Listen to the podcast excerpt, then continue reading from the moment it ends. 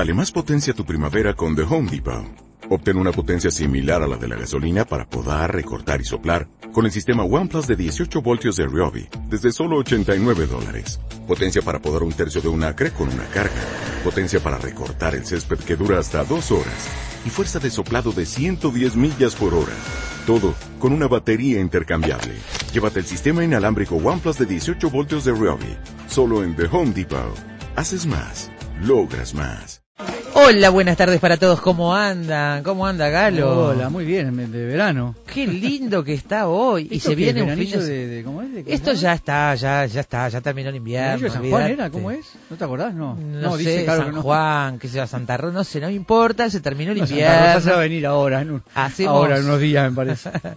Hacemos votos para que para que el invierno no vuelva y ya. Yo mira, hoy veía ya estamos saliendo. adiós bufandas, gorros, pero ¿sabes lo que vi en camino hacia acá? Las vidrieras de claro, ya hay colores en las vidrieras de las de los locales de ropa, colores flores, colores claros, eh, luminosos. Sí, sí. Se viene mucho el coral este año, Galo, te aviso, ¿verdad, Carolina? El coral es el color top.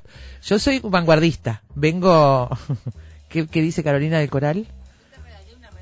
Carolina me regaló una remera coral hace pila. Yo soy vanguardista, vengo con el color coral hace mucho tiempo y la verdad es que se viene ahora, veo las vidrieras de coral. Y otra cosa que vi, no la vi, la sentí y la mm, presumí y casi me muero, el asadito de obra en el cabildo cuando vengo para acá. Tempranito estaba ya el humo por arriba del tabique y una aromita a asado que no te puedo explicar. No hay olor a asado como el asado de obra, ¿eh? No, no hay, no. Yo creo que debe ser la madera que usan. No No, sé, pero, no hay olor asado como el No, asado de no hay, obra. de verdad no hay, ¿eh? Realmente, me dieron fue- ganas de golpear la, la, la- la madera esa que hay. que ¿no? este trayecto fue toda la gente de manga corta ahora. Ay, qué Todo el mundo de lindo, manga qué corta, lindo, tomando- qué lindo, qué lindo. acá afuera, lo- divino. Qué lindo. Bueno, un saludo grande de todo el equipo de Efecto Mariposa para Luis Custodio. Felicitaciones. Eh, va a recibir un premio en Inglaterra. A ver, eh, un premio periodístico, al trabajo periodístico que da eh, la Fundación Siemens. Luis obtuvo el primer lugar en la cuarta edición de concurso periodístico latinoamericano organizado por la empresa Siemens con centro en las energías renovables, una distinción que correspondió a un informe publicado en el suplemento Economía y Mercado del diario El País, donde también escribe Custodio, referido al desarrollo de la energía eólica en el país. Este sábado, mañana, se va para Londres, donde va a recibir el premio el martes próximo. Pero, Estamos todos muy le contentos. Un abrazo enorme, la verdad, ¿eh? Un abrazo grande para, para Luis Custodio de todo el equipo. Muy felices, ¿eh? Sí, señor. Eh, Carolina, creo que fue Carolina, sí, Carolina, que nos mandó una información a propósito del programa de ayer. Eh, de- ¿Te acordás, no? Un el programa de ayer que fue Sí, metal y hueso. Metal y Hueso, una información justamente que decía, qué lástima que salió hoy, Claro. que podríamos haberla tenido ayer, de un soldado norteamericano que justamente perdió sus dos piernas en combate y se enamoró después. Y ahí Sí. está una foto de ellos, ella en realidad cargándolo en su espalda. Cargándolo Él- él a caballito. Sí, llevándolo y es una foto que escribía Carolina, se hizo viral en- enseguida. Sí. bueno, se multiplicó. Mira, a propósito del programa No, de porque ayer... tiene mucho que ver con la película de ayer, ¿no? Sí, la verdad que la foto además es muy linda, está Muy ella teniéndolo a caballito, él le, faltan... rostros muy felices los dos. Sí, además. los dos muy enamorados. Y mira, dice Ramón Gutiérrez Marcelino, escribe desde el interior y bueno, este está muy muy enganchado siempre con, con efecto mariposa. Este dice que con respecto al programa de ayer dice, "Saben que me identifiqué con la historia Metal y Hueso. Yo era medio bárbaro y conocí a alguien que me cambió. No estamos juntos hoy, pero me salí de esa relación más humano y me emociona eso", dice Ramón Gutiérrez. Qué bueno. Le mandamos un, un saludo a Ramón. Bueno, un abrazo. eh, Gracias por estar ahí siempre. ¿eh? Ahí está Martín Rodríguez. Santa Rosa, amigos, dice María Inés, Santa perdóname. Rosa, sí. María Inés Tufano, dice que es Santa Rosa. ¿Esto ahora? Sí, eso dice ella. Ah, mira, pero ¿y dónde está la, pero Santa Rosa no es la tormenta, el temporal? El temporal sí es Santa Rosa, pero además los meteorólogos dicen que no existe ni Santa Rosa, ni, Nada. ni veranillo de San Juan, ni nada de eso. No importa, es veranito. Ahí está Martín Rodríguez en cabina de control, decía, Carolina Mola en producción, con de Judice, Caro además nos asiste al aire ahora al comienzo, y acá estamos Daina Rodríguez y quien les habla Alberto Galo, muy felices los dos, los cuatro, los cinco, porque hoy es viernes. Sí, señor. Una pequeña distorsión en un pensamiento inicial resulta en un gran torbellino de ideas en la tarde de la radio. Efecto mariposa. La tormenta perfecta. Arranca efecto, sí señor, asustarnos, hoy decididos a asustarnos. El título viene del cine, película que está en cartel en este momento, se llama El Conjuro, una película de terror dirigida por James Wan y protagonizada por Vera Farmiga y Patrick Wilson. Me ha dicho mi amigo Alberto Galo que asusta y mucho, lo cual me tiene muy contenta porque a mí me encanta que me asusten en el cine y hace tiempo que no me asusto. las que quieren asustar no me asustan. A eso iba. A mí no me gustan las películas de terror normalmente porque porque no me asustan. Es decir, no, no me asustan. Yo veo películas de terror. me asusta el acertijo. No, no me, asustan, la verdad. Es un género que me gusta y, últimamente ya ni los veo porque no me, causan. ¿Qué película te asustó alguna vez? ¿Qué película te dio miedo? Yo te digo que El Exorcista es la única película que yo recuerdo como realmente que me, que me produjo cada vez que subían aquella escalera para abrir el cuarto de Mega, de, Reagan era terrible no porque creo que habría que diferenciar un poco en lo que es el susto el saltito en la butaca y, de lo que es el, suspenso y de lo que es algo que te provoque miedo de verdad, digamos, ¿no? Este, me parece Esa cosa que salís del cine y decís, mmm, claro, ¿quién vendrá atrás siguiendo? y, aparte, cuando asocias a una película de terror como El Exorcista o El Conjuro, el hecho de que está basada en, en cosas que sucedieron en la realidad, en hechos reales, me parece que es un condimento que refuerza todavía el miedo, digamos, bueno. ¿no? Si ocurrió de verdad. Eh, a mí El Exorcista me pasa una cosa, yo la vi cuando se estrenó, recuerdo además que antes, yo fue la primera vez que tuve conciencia del efecto bestseller.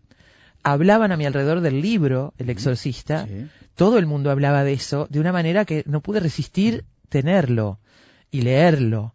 Y me acuerdo que hubo, en el año en que llegó a mis manos el libro, antes de la película, eh, todas las noches antes de dormirnos, yo les leía a mi mamá y a mi hermano fragmentos del libro. Y nos dormíamos después de haber escuchado fragmentos de ese libro. Y estuvimos varias noches leyendo fragmentos del libro. Era una cosa A los tres nos, gustaban mucho las, las historias de miedo. Y cuando se estrenó la película, la fui a ver con mucha ansiedad. Y recuerdo que no recuerdo haber salido muy asustada, sí me asusté, pero lo que me pasa con el exorcista es que cada vez que la veo me asusta más. Hoy no soy capaz de, no la tolero. Bueno, hoy no la, tolero, no sé por qué. En aquel momento me pareció, me, me, gustó, qué sé yo, bueno, me asustó algunas cosas, pero ahora no la puedo ver. Hace poco la vi de nuevo y más allá de que está como un poco enlentecida por el tiempo, también me sigue asustando, digamos. ¿eh? Eh, entre el exorcista y, y lo que vamos a tratar hoy, que es el conjuro, son las dos que me han provocado miedo en el cine, digamos, ¿no? Miedo. Después, yo qué sé, sexto sentido, los otros, el orfanato, me asustan, me asusta el suspenso, me hace saltar de la butaca, pero esta, el conjuro, tiene todos los, condimentos, no tiene nada nuevo para empezar. Me ¿eh? encanta una película que te para los pelos de punta. No ofrece nada nuevo. Está todo el servicio de, provocar miedo, digamos, ¿no? Y todo el punto que está todo muy bien puesto. Si lo hacen bien, pago la entrada con gusto. Sí, está muy bien puesto, realmente. Bueno, basada en una historia real, como decía Alberto, el conjuro lo que cuenta es la historia de cómo los investigadores de renombre mundial de fenómenos paranormales, personas reales, Ed y Lorraine Warren, estas son personas que existieron de verdad, existen. Lorraine todavía está viva. Exactamente. Eh, ella vive todavía, perdóname. ¿eh? Sí. Él falleció en 2008, pero ella vive todo 2006, creo, y ella todavía vive y está trabajando además, ¿no? Bueno, ambos fueron llamados para ayudar a una familia aterrorizada por una presencia oscura en una granja aislada. Obligados a enfrentarse a una poderosa entidad demoníaca, los Warren están atrapados en el caso más terrible de sus vidas. Ed Warren fue un notable demonólogo, autor y escritor. Su mujer, Lorraine Warren, es una clarividente profesional y medium que trabajó junto a su marido.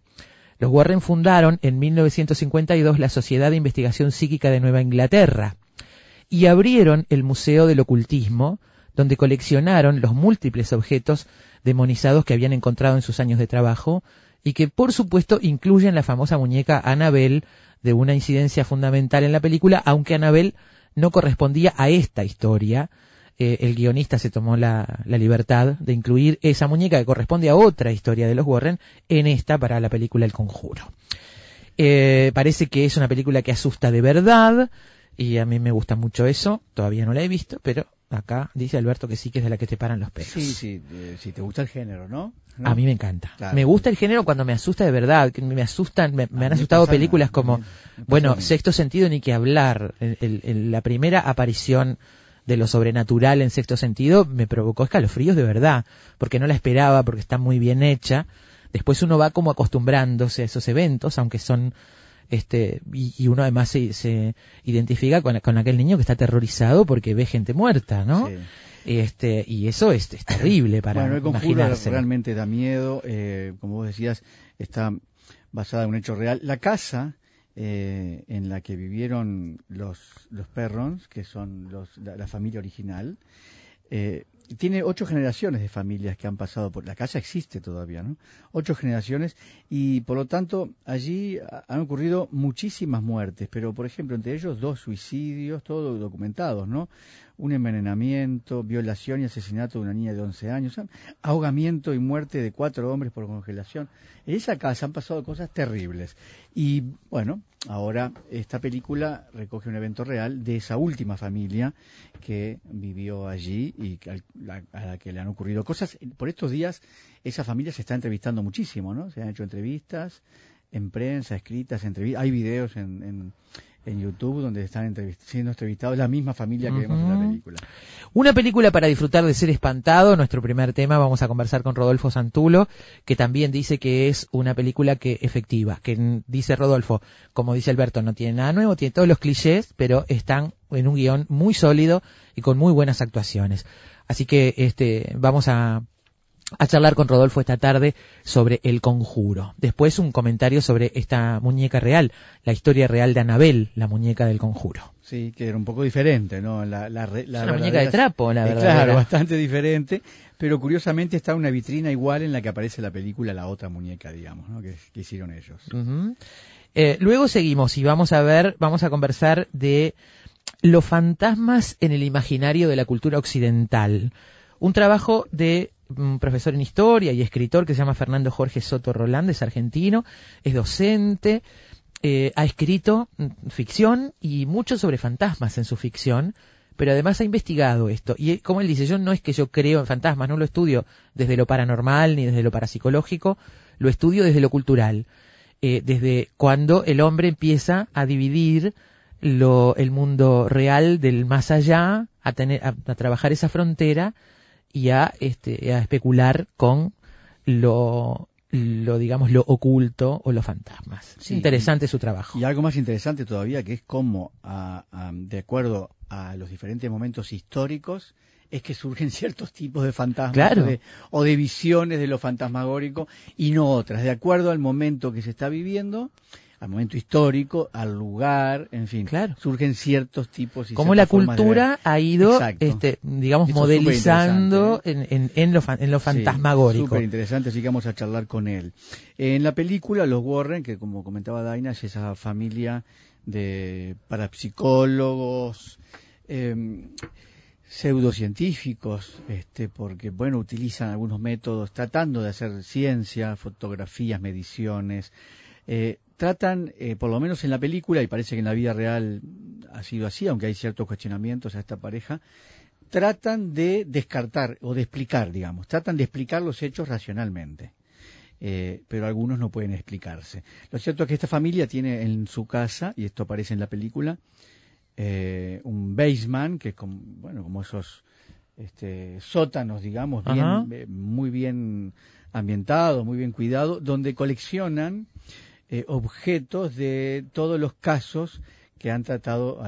Se dice que esta, que En la realidad es el Museo del Ocultismo que mencionábamos más temprano. Han coleccionado los objetos demonizados que encontraron. Se dice que trabajaron en más de 10.000 casos, ¿eh? en más de 10.000 casos entre los dos, de, todo tipo de cosas, que fueron incluso consultados a juicios juicios este orales donde incluso públicos también lógicamente como son allá donde los asesinos eh, se decían a ellos mismos poseídos este, por eh, seres diabólicos y entonces los, los, llamaban a ellos dos para que eh, atestiguaran y bueno, por, lógicamente descartaran esto que en, la mayoría de las veces era un invento del asesino, digamos, ¿no? Así que vamos a poner un poco de música a la, a la tarde con coleccionistas, coleccionistas de todo tipo. Música de y para coleccionistas. Muy bien, bueno, la mesa está servida y vamos a ver si nos asustamos esta tarde. No sé si me asustaré en el programa, pero espero asustarme en el cine. Quédense por ahí, ¿eh? Ya arrancamos.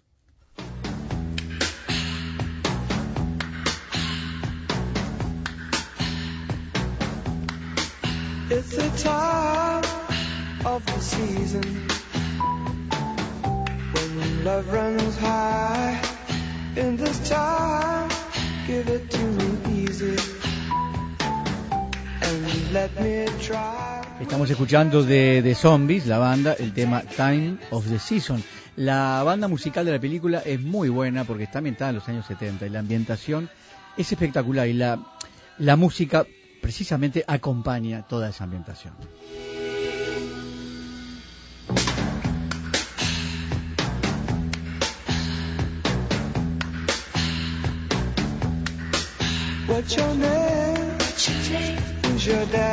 Your daddy? He rich. Is he rich like me? Has he take us anytime? Anytime to show to show you what you need to live. Tell it to me slowly. Tell you why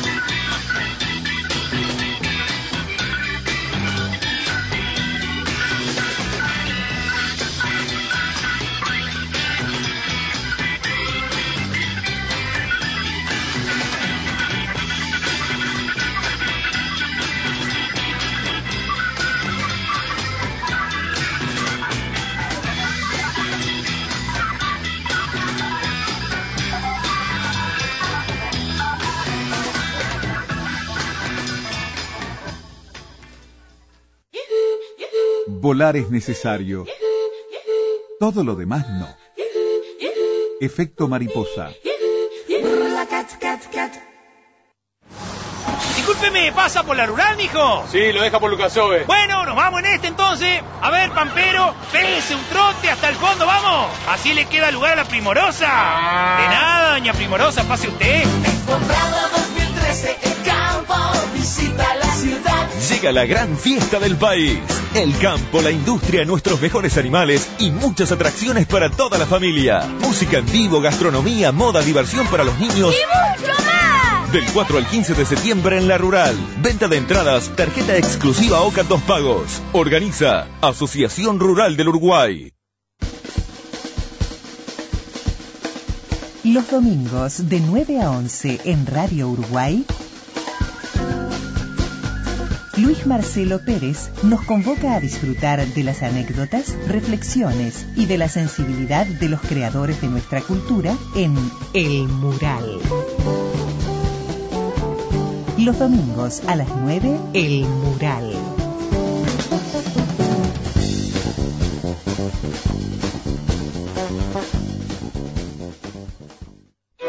El conjunto de música de cámara en concierto.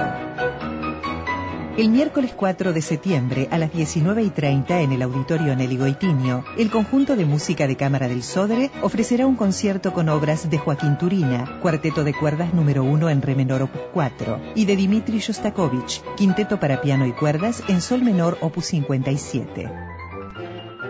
El conjunto de música de cámara está integrado con Juan Canabó, primer violín, Clara Crux, segundo violín, Estela Mari González, viola, Gerardo Moreira, cello y Julián Bello, piano. Localidades al precio de 120 pesos la platea y 60 la tertulia, las que pueden adquirirse en la red UTS y en boletería del auditorio. Transmitirá Radio Clásica, 650 AM, emisora de Radiodifusión Nacional, Sol.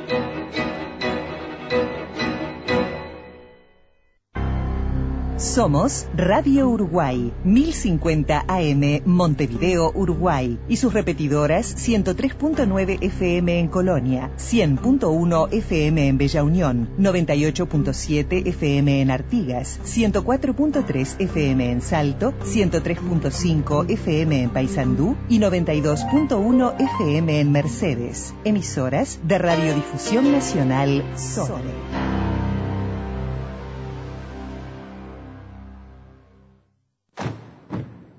Investigadores, matemáticos, escritores, deportistas, historiadores, científicos, actores, artesanos, cantantes.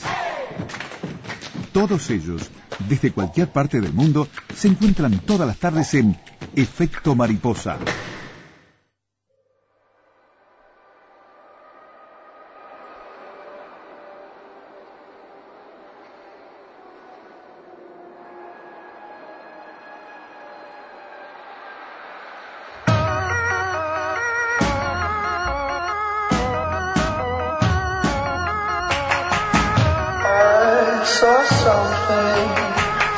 Sitting on your bed.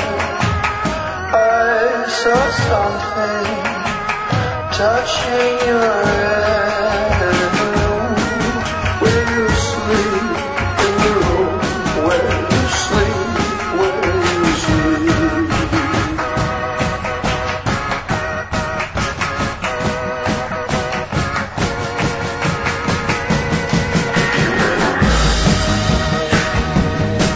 Conjuro, el título de hoy para Efecto Mariposa. Eh, una película que hace tiempo necesitábamos en las carteleras, dice una de las reseñas. Otra dice que recomienda ver El Conjuro eh, sobre para los que se asusten fácilmente verla durante el día y acompañado. Eh, y Santulo dice que eh, asusta de verdad, a, a pesar de su historia de manual, El Conjuro se las ingenia para hacer una efectiva película de horror eh, para todo fan del género o para el espectador neutro que disfruta, sin embargo, de vez en cuando de espantarse bien espantado. Me encanta espantarme bien espantada en el cine. Hace mucho que no me pasa y la verdad que tengo muchas ganas de verla. ¿eh? Ya te digo, a mí no me pasaba desde el exorcista. Hace 30 años. No Estás exigente para el espanto, ¿eh? Estás exigente para el Rodolfo espanto. Santulo, amigo de esta casa, amigo, ¿cómo estás? ¿Qué tal? Buenas tardes, ¿cómo les va? Muy bien, eh, bienvenido a Efecto Mariposa. O Te- una de dos, Alberto, o yo me asusto más fácil o he visto más películas de terror, porque me asusté varias veces entre el exorcista y el conjuro. ¿Cuáles te asustaron? A ver, ¿cuáles Muy películas te bueno, parecen sí, pero el efectivas? proyecto Blair Witch me, me asustó mucho. El proyecto Blair Witch sí. Me asustó Sexto Sentido, aunque me parece que esencialmente no es una película de terror, me asustó. Sí. Me asustó muchísimo eh, The Mist, o La Niebla, como le pusieron, que es con Thomas Jane, que adapta a Stephen King. Sí, sí, la vi. No, no, lo que pasa es que a mí, eh, yo no me asusto con la película de terror. Eso, el, el problema es mío, ¿eh? No, no me asusto, es decir, no me asusto, ¿sabes? Me- yo ahora sí una distinción, no sé si vos estarás de acuerdo un poquito, en- te lo voy a repetir a ver qué pensás. Yo creo que uno podía dividir las películas de terror en las de suspenso, Sí. ¿no? Las de suspenso, que trabajan desde ese lado, desde mm, lo que va a pasar, va a pasar y no pasa, y no pasa, digamos, no el suspenso. Las que provocan miedo, realmente miedo, y yo pongo allí el, el conjuro y el exorcista, y las que te hacen saltar de la butaca, que apuntan a eso, a, a hacerte saltar en ciertos momentos, pero que terminada la película se queda allí la cosa. No produce el miedo profundo que de repente provocan algo. A mí me pasó esto con el conjuro y me pasó con el exorcista y la verdad es que en el medio no me ha pasado. El sentir ese miedo y yo creo, decía que posiblemente en mi caso la explicación esté en que los dos casos, tanto el exorcista como esta, parecen estar basadas en hechos reales, ¿no?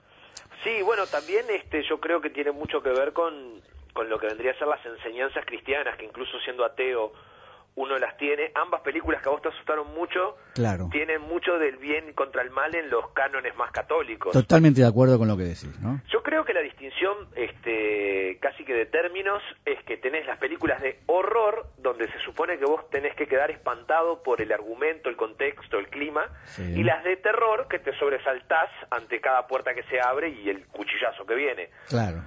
O sea, tenés, por ejemplo, grandes maestros de las de las dos var- variantes. Para mí, John Carpenter es el mayor maestro del horror. Claro. Uno mira una película como En la boca del miedo y el tipo tomó todo lo que vienen a ser los, los paradigmas de la literatura de Lovecraft y la transformó en una película donde no tanto te sobresaltás, sino que quedás horrorizado por entender como una especie de mal innominable. Claro. El conjuro, que esencialmente tendría que ser una de sobresaltos, que los tiene, y por favor que los tiene, que Claro. yo, me, yo me pegué un par de saltos Claro. ahí, en- sobre todo en lo que pasa en todo lo que pasa en el sótano. Claro, claro. Ah, terrible. ¿no? Ese No. momento es terrible. No me de- desinflen la película, no, les no, pido no, no, por no, no, favor. Sótano, solo No, tenemos no. el sótano. Eh, a ver, ¿cuándo nos pasa algo en los sótanos en la película de terror? además, se pregunta por casas tienen sótano. ¿Y por qué la gente en vez de irse corriendo para afuera va para el sótano? Bueno, yo- yo Y a oscuras, y a oscuras siempre, además. hice dos veces la pregunta de por qué esta gente en el conjuro. Sí. Una es por qué esta gente no este, directamente anega con cemento el, el sótano. y la otra es antes, Cuando llegan, perdóname, No, cuando, cuando llegan, llegan está cerrado. El sótano está tapiado, ¿no? claro, además Está hay una máxima que ya deberíamos haber aprendido. Cuando la casa te sale muy barata, Algo pasa. no es buena idea ir a esa casa. No es buena idea. Pero después la muñeca, Alberto, ¿vos No, no, viste lo que es Dios. esa muñeca? Por Olvídate Dios. que esté poseída o no esté poseída, la muñeca se ve espantosa. Impresionante. ¿Quién compraría esa muñeca en su sano juicio? Sí, sí, sí. La verdad, la verdad. Realmente. A ver, ¿y por qué, por qué este, Rodolfo, una película que tiene, como dice tu reseña y Alberto eh, recién Comparto, comentaba, compartía, tiene todos los elementos de todas las películas que uno se puede imaginar de terror? O sea, ¿cuántas veces, dice tu reseña, al final cuántas veces vimos que alguien se mira en un espejo solo para advertir que hay un fantasma al lado, ¿no? Sí, a esta altura se sorprende cuando se mira en un espejo y no Y hay nada. y no parece nada en Ahí realidad. la sea, a esta altura. Te asustás ahí. Claro. ¿Por qué una película que tiene todos esos elementos resulta una película que asusta de verdad y que provoca ese horror que decías? Yo creo que, que prueba aquello de que el cliché solo por ser cliché no es negativo. Que el cliché bien utilizado Claro. en realidad es, es una herramienta.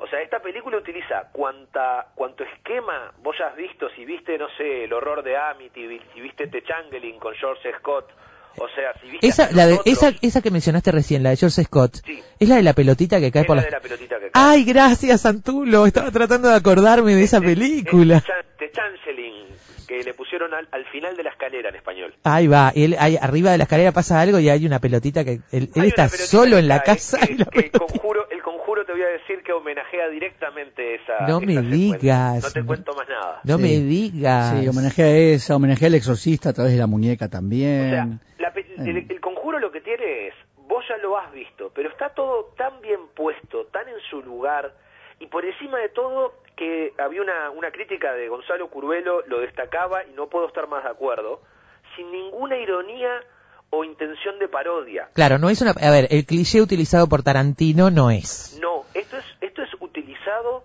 sinceramente utilizado, con Homenajeado. toda la convicción de que tiene que asustar.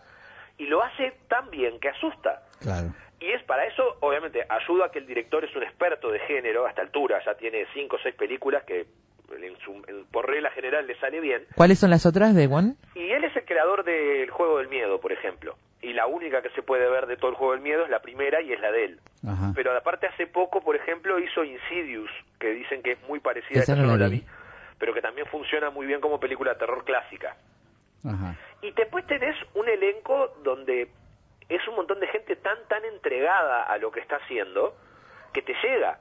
O sea, tanto Patrick Wilson como Vera Farmiga, que son los protagonistas que hacen de los Warren, de los Sí. investigadores, Sí. están muy convencidos de lo que están haciendo. Y semejante entrega termina llegando. Claro, claro. Eh, una ambientación en los años 70 que a mí me parece que es lindísima. Cómo está ambientada eh, todo, desde los vestuarios. la- Y filmada, ¿no? La textura la de la fil- filmación todo, parece todo. que exacto, es... Exacto, la textura de la filmación, la música. Te mete de, realmente en los años 70, ¿eh? Sí, por completo. O sea, a mí me resulta muy, muy efectivo. eh, es muy creíble todo. que me parece que eh, ahí es donde está, donde está un, un acierto de la película. Que para que vos te, te, te asustes tenés que generar empatía con esos personajes, con ese contexto, con esa ambientación. Y la película se toma su se toma su tiempo para construir, construir gente de la que uno se, se preocupa. Porque ¿cuál es un fallo que suele ocurrir en muchísimos géneros, pero en el de terror es especialmente evidente? No te importa lo que le pase al protagonista. los tipos. Seguro. La clásica, el clásico sexteto de adolescentes que se pierden en un campamento y el maniático de turno los va a, a- a deshilachar con armas filosas. Claro. Y a nosotros nos importa Ya sabés que va a aparecer un cadáver en algún lado sangrando y no te importa mucho. Claro, mientras que acá, esa familia que se encuentra ahí es, es querible. Que los investigadores luego se involucran y con su equipo, porque está cuidado hasta los secundarios, que son tipo dos más que ayudan, hasta esos están cuidados. Claro, claro. Eh, vos ubicás cuáles digo, Alberto. Sí, Tanto sí, sí, el joven policía, El, periodista, el, el- policía. el- sí, el policía, sí, el sí. policía, el policía tiene en sí mismo todo un, un progreso del personaje, siendo un personaje terciario. Claro, Porque la película se cuida, lo, lo cuida y se cuida de narrar bien eso. totalmente. Entonces, claro, terminás en- eh, absolutamente entregado a, a- a lo que te están contando. Claro. es, Eh, de, es de las pocas veces que yo me entero que están preparando una secuela y me alegro, porque dije, bueno, otro caso de los Warren, me parece genial. Es que viste que termina con ellos en la casa y queda flotando en el aire como, por lo menos uno queda con, con ganas de que se saque de algún archivo alguno de esos casos que sucedieron y los Warren sigan investigando. Bueno, digamos, lo- ¿no? la, la mención al final es un guiño, porque los están llamando de Amityville, justamente. Claro, que claro, es, ahí uno, tenés. es uno de sus casos más famosos. Ahora, Amityville ya existe. Vos decís que One va a ser Amityville, no. No creo, no creo. Ya la Creo hicieron, que- ya la tienen- hicieron, ¿no? tienen bastante, Claro, pero no además. One, por eso no, No, no es la claro. secuela de esta, seguramente. No, además vamos a entendernos. Este, yo soy extremadamente racional y no creo en absolutamente nada sobrenatural. Yo tampoco, No, no, no, y, y- y me- y me interesa preguntarles esto porque, claro, todos insisten, es la historia de un caso real. El caso real es que los Warren investigaron esto. Claro, bueno, los Warren tienen una, una, una tradición histórica de demandas de fraude y acusaciones de, de falsedad. Que eso alcanza con entrar a la Wikipedia. Pero, y ahí, se- obviamente, se- pero la ve. película busca, o los Warren busca, o la película busca explicaciones eh, científicas concretas para lo que está sucediendo, o, o se queda en lo, en lo paranormal. No, no, no, no. De hecho, la película eh, se posiciona eh, e- exactamente en esa suerte de equipo para científico. Claro. Los tipos van a hacer un, un estudio de, de- de método científico a completo de lo que está ocurriendo. Son como parapsicólogos, que Claro. es como esa especie de extraña definición de investigadores de lo desconocido. Claro. Está bien, está La bien película la lo que nunca lo que nunca se mete en el lío de si ellos son un fraude o no, o sea, porque lo que está contando la película tiene parámetros de, de lo sobrenatural. Claro, Entonces sí, lo- en el universo de la película los tipos son demon- son realmente eh, cazademonios si se quiere, porque los los hay, hay fantasmas, hay hay todo un contexto sobrenatural que existe y es real. I dead people. Claro. I dead people. en, la, en la película, ¿no? Sí, hay de Así- todo. Hay, hay de todo. Mira, para que te hagas una idea con cuánto de todo hay, yo solo te voy a decir que prestes atención al cuartito que tienen los Warren, Sí. que para seguir con aquello de quién en su sano juicio, Sí. quién en su sano juicio tiene ese maldito cuartito en la casa. Claro, con, con todos los objetos de, que, que han, que, que han, eh, se han guardado de los casos que han atendido, que leí por ahí que fueron como 10.000 casos, ¿no? Sí, que de todas formas ellos mismos dicen que la gran mayoría de lo que investigaron tuvo explicación racional.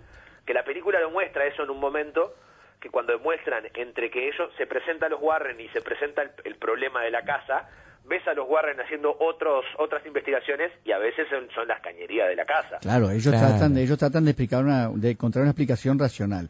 Eh, la película, lo decías vos, eh, se toma su tiempo, em- empieza tranquila, lentamente, tratando de definir los personajes, no arranca todo el desastre de entrada, y una vez que arranca, también empieza eh, de menos a más, digamos, ¿no?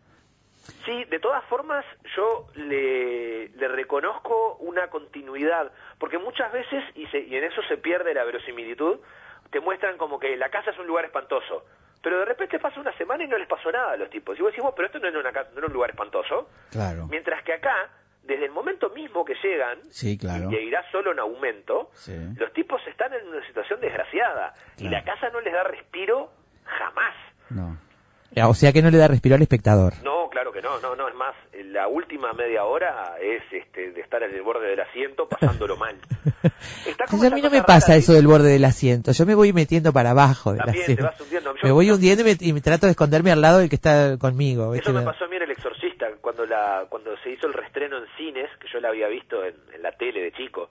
La fui a ver a- al restreno en cines pensando que iba a pasar un rato divertido y terminé sumergido en el asiento abrazándome las rodillas. Totalmente, y, y- y tapándote los ojos por la mitad, ¿no? Haces esa cosa de quiero, quiero ver, pero quiero taparme. Es- ¿Qué, es qué, qué fenómeno ese de masoquismo Es- que tiene uno, ¿no? Tal cual, masoquista, el, el voy a ver una película que me va a asustar. Quiero que me asuste. Y qué poder el de la pantalla, porque claro, obviamente uno en el cine se emociona, se ríe, se- si, si la película está bien hecha, si uno le, compra la historia, termina sintiendo todas las emociones. Pero el miedo es una cosa que te provoca, este, no sé, a mí, yo tengo un placer masoquista con eso y reconozco que me dejan con ganas muchas películas que se promocionan como de terror. A mí me, me gustan mucho las películas que perturban psicológicamente. Como yo- el terror japonés, por Bueno, si ejemplo. los ¿no? japoneses están, los- los- digamos que los orientales están muy mal. Les, algo, les, algo les falla. Bueno, que sigan así, que sigan haciendo películas como Dark Water, por ejemplo. Que, Y eh, no, y no su remake. no, no la No, remake de- claro. eh, de- estadounidense, Sí. pero la original es muy perturbadora y sin embargo no te muestran mucha cosa. Bueno, es que yo creo que la, la, co- la diferencia de lo que hablábamos hace un rato entre el horror y el terror es la construcción de una situación que te termine dando un espanto que va más allá de, este, el sobresalto. Que en ese aspecto el conjuro que tiene sobresaltos como dentro de su estructura te va generando un horror de verdad. O sea, vos Claro. estás en una situación Claro.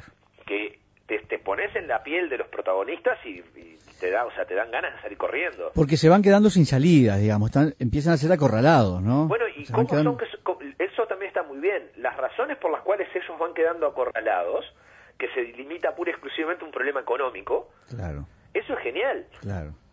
Digo, de todas formas yo me iría a vivir bajo un puente, ¿no? O sea, Sí, claro, ya me, no me voy. quedo en esa casa. A un lugar donde haya vecinos cerca, mucha luz, ¿no? Tal Ruido. Me mudo, me mudo a Manhattan para empezar. Ahí está. Muy Eh, bien. Hay películas eh, eh, em- emblemáticas, algunas las mencionamos, que han marcado como una época, digamos, ¿no? Lógicamente el exorcista ya dijimos, pero por ejemplo Postergate, eh, La Entidad, Esas que yo incluso hasta me menciono en el artículo, sí, sí, sí. en realidad son están hermanadas a esta por la cuestión del método científico. La, la película La Entidad yo creo que es por lejos la que también está basada en un caso real. Sí, Es, es como la es como llevarlo de la manera más seria posible lo que ocurre. En La Entidad es la historia de, de una mujer que está interpretada por Bárbara Hershey sí, que empieza a tener ataques de algo en la casa. Y la casa, olvídense que sea una cosa así como la del conjuro. La casa es un apartamento en un suburbio claro, claro. la cosa más normal del mundo. Y algo la empieza a atacar y lo que termina ella echando mano es a, a un equipo de una universidad que hace todo un análisis para ver qué es esa entidad que la está atacando. Atacándola quiere decir de pronto está durmiendo y algo la tira de una pierna Sí, y la sí, saca exacto, eh, exacto. violentamente. Le hace, cosas, le hace peores, Sí, sí, lamentablemente. se, Sí, su- claro. se sube a la cama en realidad. Sí, en realidad sí, participa también. Este, Le sí. hace cosas bastante peores que pegarle. Sí, Sí. sí, y, sí. y bueno, la, la película tiene esa, esa cuestión de lo científico frente a lo sobrenatural, que con, que con todo y que no es el centro, en el conjuro también está. O sea, la respuesta de los tipos no es un exorcismo con la Biblia en la mano. Eso termina siendo la conclusión final. Primero tienen qué cámaras, qué micrófonos. Hay como una cuestión de un, de un procedimiento a la hora de enfrentar lo sobrenatural. Y eso pasa con Poltergeist, que, que lleva a la medium, que entiende lo que ocurre, bueno, pasa en la entidad, pasa en el orfanato, Claro. que también va un equipo a ver qué se puede hacer. Es como también ya casi casi, casi que es un subgénero dentro, de- Claro, dentro del y, y, y otro, y otro elemento son los niños, ¿no? Los niños en, en las películas de terror juegan un rol.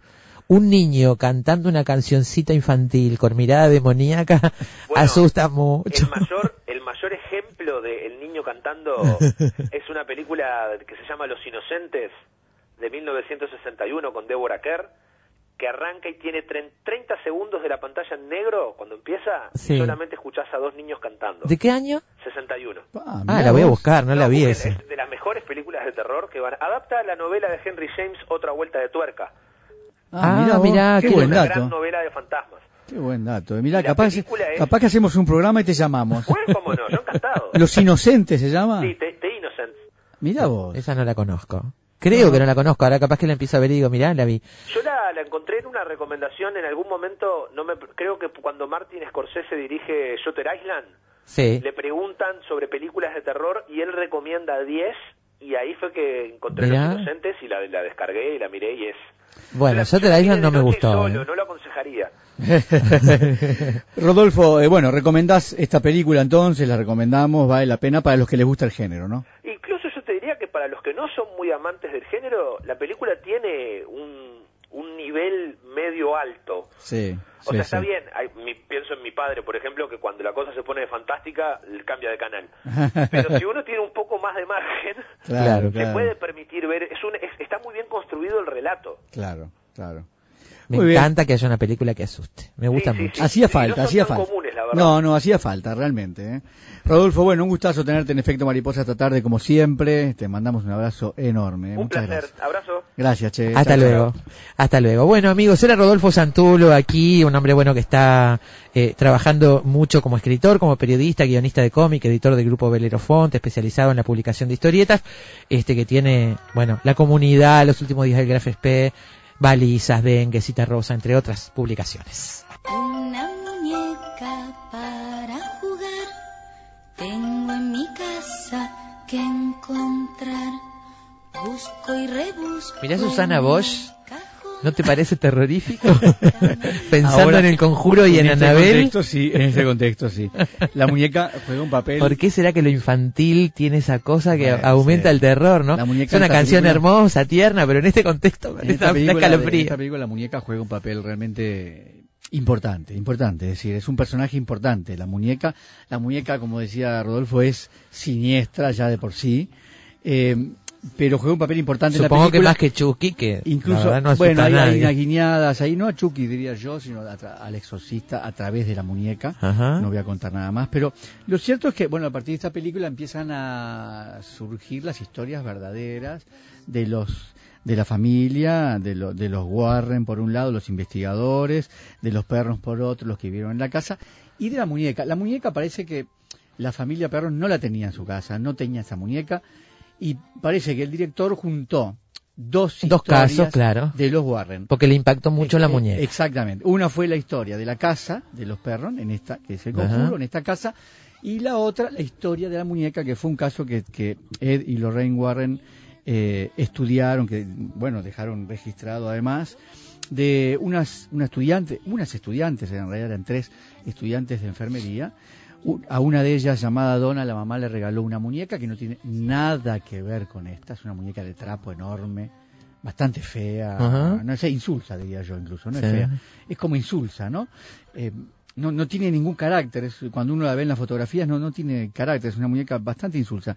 Y parece que vivían las tres juntas eh, en la universidad mientras estudiaban y cada vez que volvían la muñeca estaba en un lugar diferente. A propósito, ellas las dejaban, por ejemplo, en la cama y cuando volvían estaba Mm. sentada en, el, en, el, en la mecedora, además con la mecedora moviendo. Si yo no sé cuando yo era chica de dónde había sacado la historia de que los muñecos cobraban vida de noche cuando uno estaba dormido, supongo yo que de la historia del soldadito de plomo o algo así, y la verdad que me asustaba un poquito aquello. ¿eh? El Bueno. muñeco que cobra vida me asusta un poco. Bueno, esta parece que se movía por el departamento donde vivían las tres estudiantes. Eh, en un momento empezaron a encontrar mensajes escritos donde la muñeca les pedía ayuda. Yo qué sé, yo me inclino a pensar que es puede haber sido la broma de algún compañero de estudios, ¿no? Podría haber sido, sí. Pero bueno, ahí que aparecen en la desesperación, llaman a Ed y a Lorraine Warren, estos investigadores que aparecen en el conjuro en la película, para que investiguen este, a esta muñeca y los investigadores dicen que sí, que efectivamente la muñeca está poseída por un demonio. Intentan eh, llamar a un sacerdote para, para que le haga un exorcismo y el sacerdote se les ríe en la cara, les dice que es una muñeca y se va en su coche y tiene un accidente automovilístico y muere el sacerdote. No, muere no, perdón, sobrevive. Tiene un accidente automovilístico y sobrevive después de estar internado bastante tiempo. Eh, lo cierto es que esta pareja, los Warren, se llevan la muñeca a su casa y la meten en esta famosa vitrina que, aparece en la película del conjuro. ellos tienen en ese sótano todos los objetos de los casos que van estudiando y la muñeca, la muñeca de la película la tiene en una vitrina y en las fotografías de internet la muñeca original está en una vitrina que te digo que es exactamente igual. La vitrina sí es igual. Y bueno, está allí, nadie quiere tocarla, nadie quiere abrir el, Y el no, mueble ese. con toda esa historia ni si me acerco. está dentro de esa entidad que, bueno, Ni me acerco. Mira, algunos mensajes que recibimos eh, desde Nueva Helvecia, dice Radi. Eh, se refiere al resplandor. Me pareció impresionante cuando aparecían las mellicitas fantasmas, Uh, cuando se enloquece el protagonista, la persecución en el laberinto. Este, ¿Qué querés? Jack Nicholson Ah. haciendo una película de terror. Ese es Vos un te das cuenta además que increíble, pero además te das cuenta que Kubrick hace una película de terror contrariando todos los cánones. En lugar de hacerlo en una casa antigua y oscura, es un hotel enorme, moderno, lleno de luz. Y sin embargo, Un nenito genio. con el triciclo, cliqui, cliqui, cliqui, cliqui, cliqui por el pasillo del hotel. Un genio. Ah. Un genio. Esa película es, Es muy, genial. Buena, muy buena. ¿eh? Y quiero agradecerle mucho a Mario que manda un mensaje con una película que yo recordaba haber visto en el cine y haberme asustado muchísimo, muchísimo, de las películas que más me han asustado. Pero yo tenía 17 años, 18 años quizás por ahí, 16 capaz. Eh, se llama Asustemos a Jessica hasta morir. Y yo, la verdad es que me encanta que alguien más la haya visto. Aparte de mí, mis amigos con los que fuimos ese año, el año 71 de Estados Unidos, director John D. Hancock, es una, la historia de una mujer recién dada de alta de un hospital psiquiátrico que se muda a una casa alejada en el campo con su marido y un amigo para recuperarse y al tiempo empieza a observar extrañas apariciones. Algo extraño está sucediendo o es toda una ocurrencia de su mente, es la pregunta. Esto dice Film Affinity. Y dice, para muchos es un film de culto, para otros una simple historia de terror, y la verdad es que el film puede que guste u horrorice, dudo que haya muchos términos medios, dice Mario. Filmada con una fotografía apagada, en un ambiente neblinoso, todo el film destila una atmósfera malsana y acechante. Eh, eh, Jessica empieza a ver apariciones extrañas que no sabe si son reales o es que su enfermedad no la ha dejado todavía. Recordemos que viene de un psiquiátrico. Este, me encanta esta recomendación, la voy a buscar en internet. Eh, yo recuerdo con, con a mi hermano hasta el día de hoy, ¿no? Ya hace muchos años que dejamos los 17, 16 años y cuando recordamos películas de terror recordamos esta y sobre todo un sonido que aparecía que decía Jessica en la película. Ella escuchaba una voz que la llamaba Jessica y nosotros nos asustamos así con mi hermano muchas veces jugando a asustarnos con una película que nos dio mucho miedo. El Eh, Conjuro, la película para esta tarde en efecto mariposa, está allí en cartel. Eh, vale la pena verla, ¿eh? Si les gusta el género, ni que hablar. Y como decía Rodolfo, si no les gusta y quieren ver una buena película, bueno, también. Pero miren que da miedo, ¿eh? Da bastante miedito. Una muñeca para jugar tengo en mi casa que encontrar. Busco y rebusco en el cajón. Esta muñeca quiero yo. La traigo hacia mí. Así, así, así.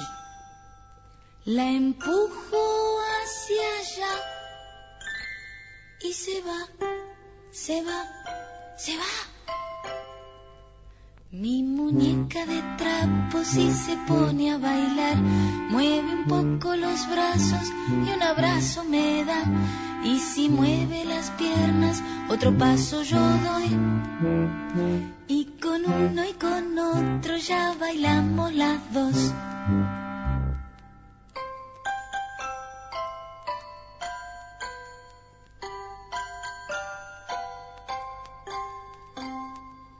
La voy a bañar.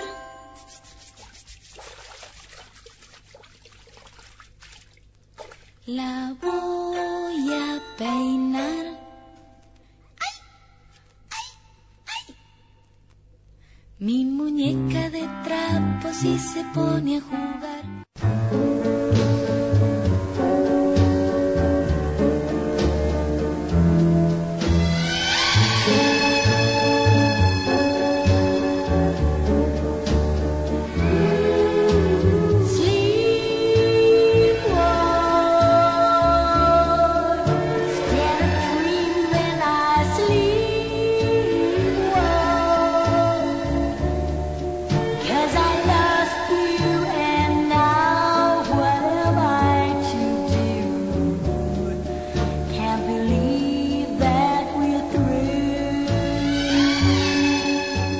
El título de Efecto Mariposa esta tarde, esta película de James Wan, que bueno, está en cartel en este momento y parece que con mucho éxito. Los dos personajes eh, centrales, que son la familia Warren, eh, Ed y Lorraine, tienen, decíamos, un sótano donde van guardando eh, los objetos de los casos que van estudiando. Tiene una hijita que además da miedo porque a veces deja la puerta abierta el sótano y la hijita se pasa por, se pasea por allí muy tentada de, de entrar y de hecho sí. en algún momento lo hace.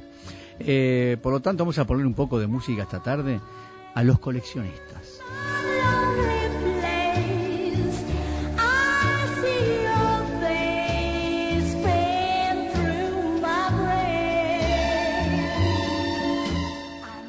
El conjuro, como decía Alberto, basado en historia real, en la que los investigadores de renombre mundial de fenómenos paranormales, Ed y Lorraine Warren, son llamados para ayudar a una familia aterrorizada por una presencia oscura en una granja aislada. La pareja fue fundadora de la Sociedad de Investigación Psíquica de Nueva Inglaterra y abrió, y abrió el Museo del Ocultismo, donde coleccionaron los múltiples objetos demonizados encontrados en sus años de trabajo.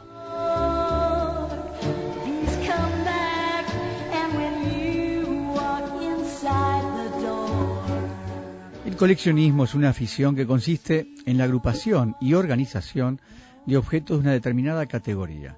El coleccionismo como tal ha existido desde que el hombre consideró a un objeto como algo valioso. En la prehistoria, por ejemplo, sobre todo en el neolítico, se guardaban los objetos por su extrañeza en cuanto a materiales, formas, colores, tamaños, y siempre lo hacían en lugares recónditos y de difícil acceso. En ese momento también se hacía como ajuar funerario y así esos objetos pasaban a tener un significado simbólico.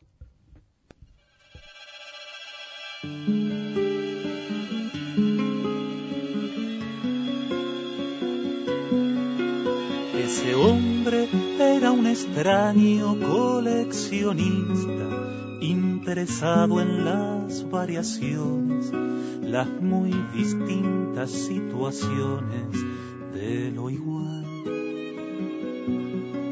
En sus tesoros había insectos de alas hermosas, caracolitos y mariposas de esas muy grandes que en estas tierras no se ven ya.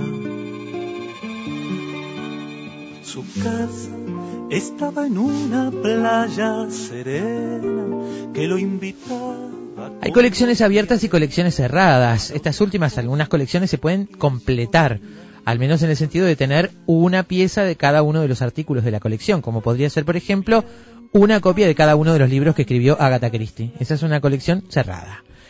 Los coleccionistas que intentan completar las colecciones cerradas eh, se conocen como completistas. Después de terminar una colección, pueden abandonar el coleccionismo, pueden empezar otra colección con artículos asociados o simplemente arrancar una nueva que no tenga nada que ver con la anterior.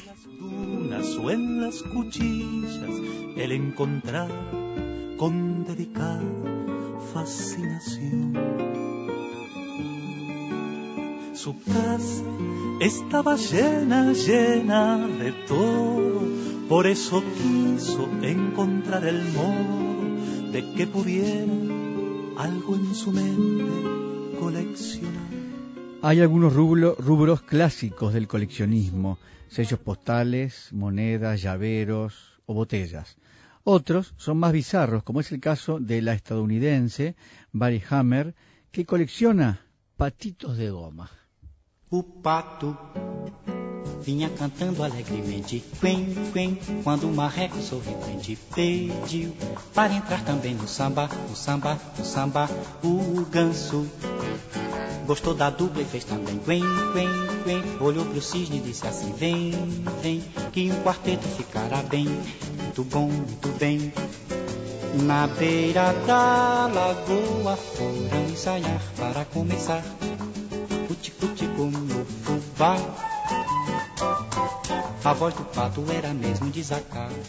Qué grande Gilbert, qué grande George Gilbert, qué grande. Pensé que ibas a decir que grande Hammer. Valley Hammer también tenía, hace un par de años, sabés que Valley Hammer tenía unos 2.469 patos para el baño, patitos de goma, con los que alcanzó el récord mundial Guinness. Mira qué bien, ¿no? Qué, qué, qué forma de dedicar la vida a algo productivo, interesante, estimulante. Batir el récord de colección de patitos Patitos de de goma. goma. Increíble. Hoy la cifra supera los 3.000, porque no para, Valihammer no para.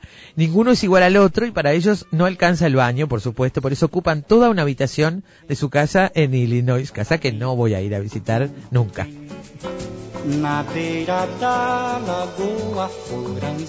Para começar.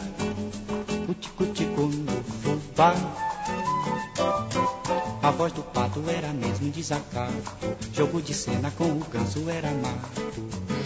Mas eu gostei do final quando caiu. Es muy común hacerse aficionado a todo lo relacionado con las bebidas, botellas, latas, copas, pero viviendo en Alemania es lógico que alguien se dedique a coleccionar chops para tomar cerveza.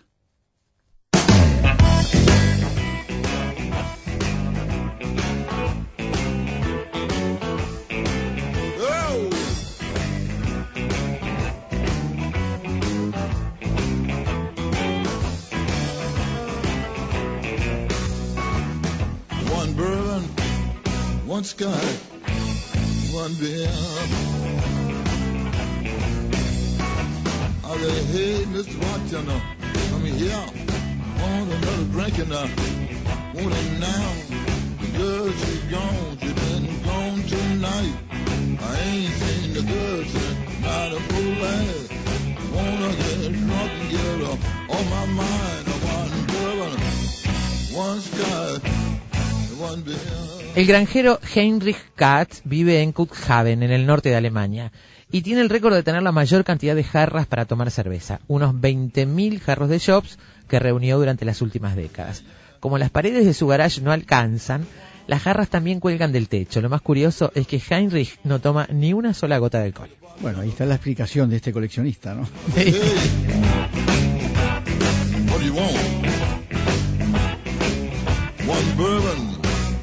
One one. Se tomara una cervecita de vez en cuando, a lo mejor no coleccionaba. Una de las colecciones más interesantes a nivel mundial es la que posee el griego Dimitris Pistiolas, de 80 años. Es coleccionista con más cámaras filmadoras del mundo. La enorme colección de cámaras de cine de este cartero retirado fue incluida este año en el libro Guinness por octava vez.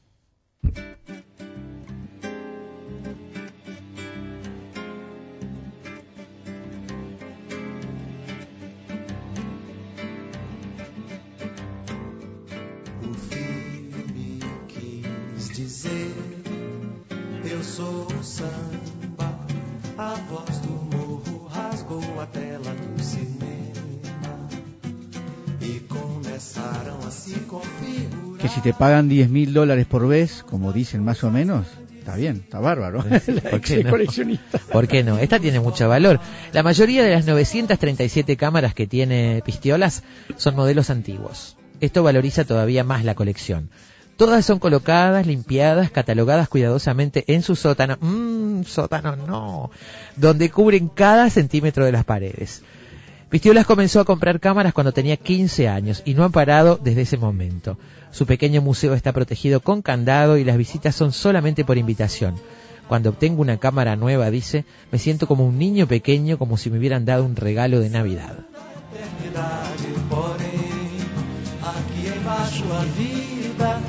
Era metade de nada. Nem morria, nem enfrentava o problema, pedia soluções, explicações. E foi por isso que as imagens do país desse cinema entraram nas palavras das canções. Hum, entraram nas palavras das canções. Primeiro. Si bien mantener y aumentar una colección siempre cuesta dinero, algunos hobbies son muchísimo más caros que otros. Es el caso del coleccionismo de automóviles de verdad, al que se dedican, por ejemplo, el actor Jerry Seinfeld, el presentador de TV Jay Reno y el sultán del reino de Brunei, Hassan al-Bolkiah.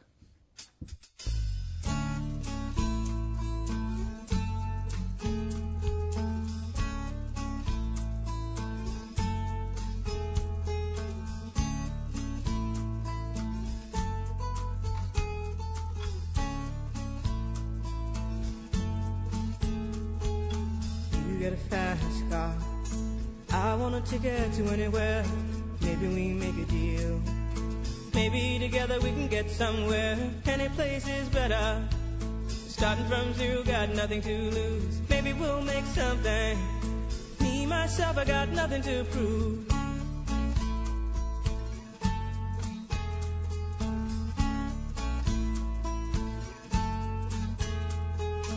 You got a fast car. Jerry Seinfeld, el comediante más famoso en los Estados Unidos, es un fanático de los Porsche. No cualquiera colecciona Porsche, te voy a decir. Suele alquilar un hangar en un aeropuerto de California solo para guardar sus máquinas. Tiene varios modelos clásicos de Porsche y entre ellos uno muy raro, el Porsche 959, cuyo valor está estimado en 700 mil dólares. ¿Qué te parece? No cualquiera, no el que quiere. El multimillonario petrolero Hassan al-Bolkiah, el sultán de Brunei, tiene la colección más grande de automóviles en el mundo. 2.500 vehículos, entre ellos algunos de los más rápidos, más caros y más raros del mundo. Su colección se estima en 5.000 millones de dólares. Sin embargo, muchos modelos no fueron utilizados en los últimos cinco años y difícilmente serán vendidos por razones políticas, dice. ¿Cuáles son las razones políticas? la mayor colección de coches es también el mayor cementerio de coches de lujo. We gotta make a decision. Leave tonight or live and die this way.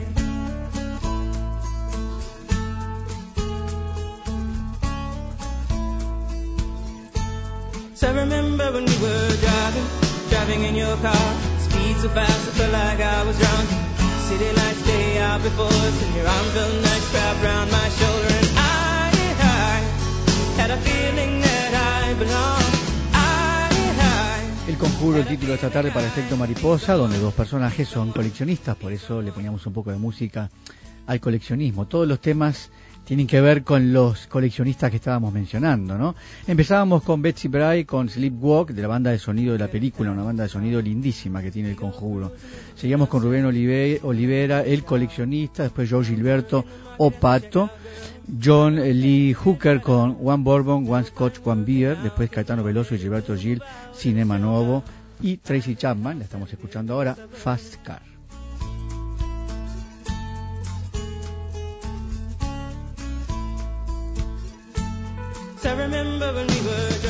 Las fuentes de lo que leímos es terra.com, marcianosmx.com y Wikipedia.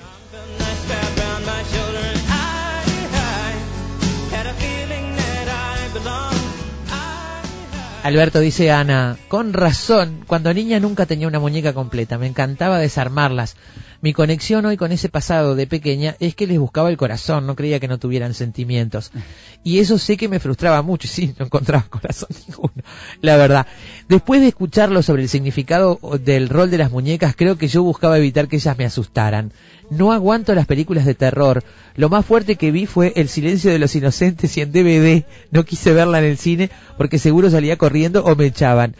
Ustedes son tan buenos en lo que hacen que capaz mire algunas de las que nombraron, pero seguro que no la veré de noche. Abrazo amigos y sigo aprendiendo escuchándolos. Gracias. Una forma de verla precisamente es en el cine, donde estás protegido, ¿no? Sí, bueno, yo solito, quiero ver a la luz del día. Quiero ver a la luz del día algunas películas. Me da un poco de miedo lo que va a hacer Ana ahora, ¿eh? Porque es mucha responsabilidad esto. sí. No lo hagas. Lo más Ana, fuerte que no vio lo- fue el silencio de los No inocentes. lo hagas. Vela con alguien, Ana, qué sé yo. Cosa de- además, sí, en tu casa. Cosa de poder apagar. Chau, si te pone muy nervioso.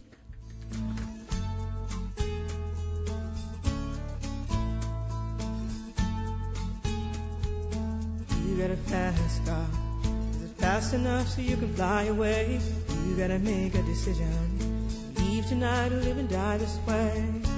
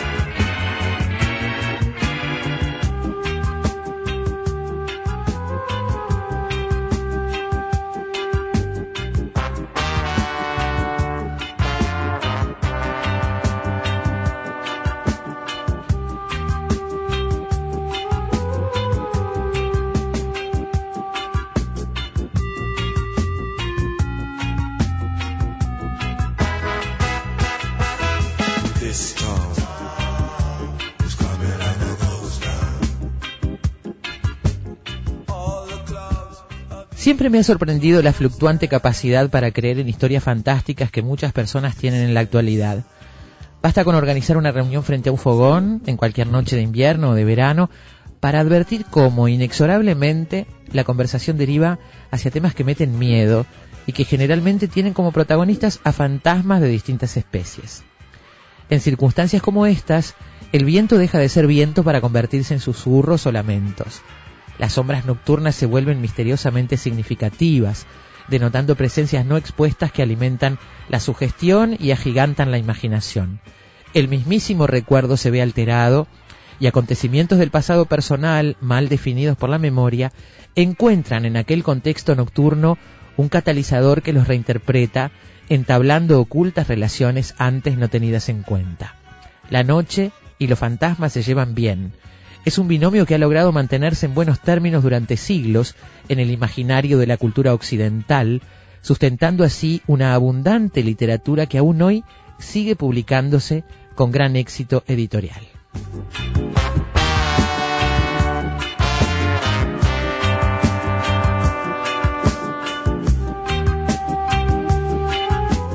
El conjuro, entonces, el título de esta tarde para mm, Efecto Mariposa, como decíamos al comienzo, vamos a meternos con los fantasmas en un viaje que va entre lo maravilloso y lo sobrenatural, los fantasmas en el imaginario de la cultura occidental. Este, Decíamos, este fragmento este que yo fragmento- leía es parte de ese trabajo. de ese trabajo que se llama Aproximación al devenir histórico de los fantasmas en el imaginario de la cultura occidental, escrito por el profesor de historia, autor de este texto y de otros, Fernando Jorge Soto Rolán. Eh, Fernando, bienvenido a Efecto Mariposa esta tarde. Muchas gracias por acompañarnos. ¿eh? ¿Qué tal? Buenas tardes. No, muchas gracias a ustedes por llamarme. Es un Autor- trabajo, Sí. un trabajo eh, profundo y extenso, imposible de abarcar en su totalidad, pero queremos hacer un recorrido, eh, imposible de abarcar en su totalidad en, en- en estos minutos que tiene la charla. Pero queremos ir siguiendo tu idea para hacer un recorrido por esa cuestión de la, la cultura occidental y de cómo los fantasmas han ido cambiando y de cómo se generaron, ¿no? Eh, lo primero que yo quisiera preguntarte es por qué alguien que no cree en fantasmas escribe sobre fantasmas. Mira, este, la verdad que este, este proyecto nació hace unos años. Sí. Estaba haciendo un, un seminario con Roger Chartier sobre historia de los libros, ¿no? Y a mí siempre me interesó mucho todo lo que es historia de mentalidades. Es decir, cómo, cómo van cambiando las cosmovisiones, las mentalidades a lo largo del tiempo. Y como las historias de fantasmas a mí siempre, desde chico, me metieron mucho miedo y siempre me interesaron. Sí. y advertía que era imposible en cualquier reunión, como decían ustedes recién, obviar el tema. No vos te podés reír, burlar, rechazar, pero obviarlo es muy difícil. Y se me ocurrió ver de qué manera a lo largo de los últimos 600 años la creencia en fantasmas se fue construyendo, ¿no? Porque esto es una construcción histórica, lógicamente. Claro. Eh, construcción- y ver los contextos, en que, digamos, cómo, cómo el contexto histórico, social, político, inclusive hasta económico, eh, iba modificando la manera de ver, de ver los fantasmas.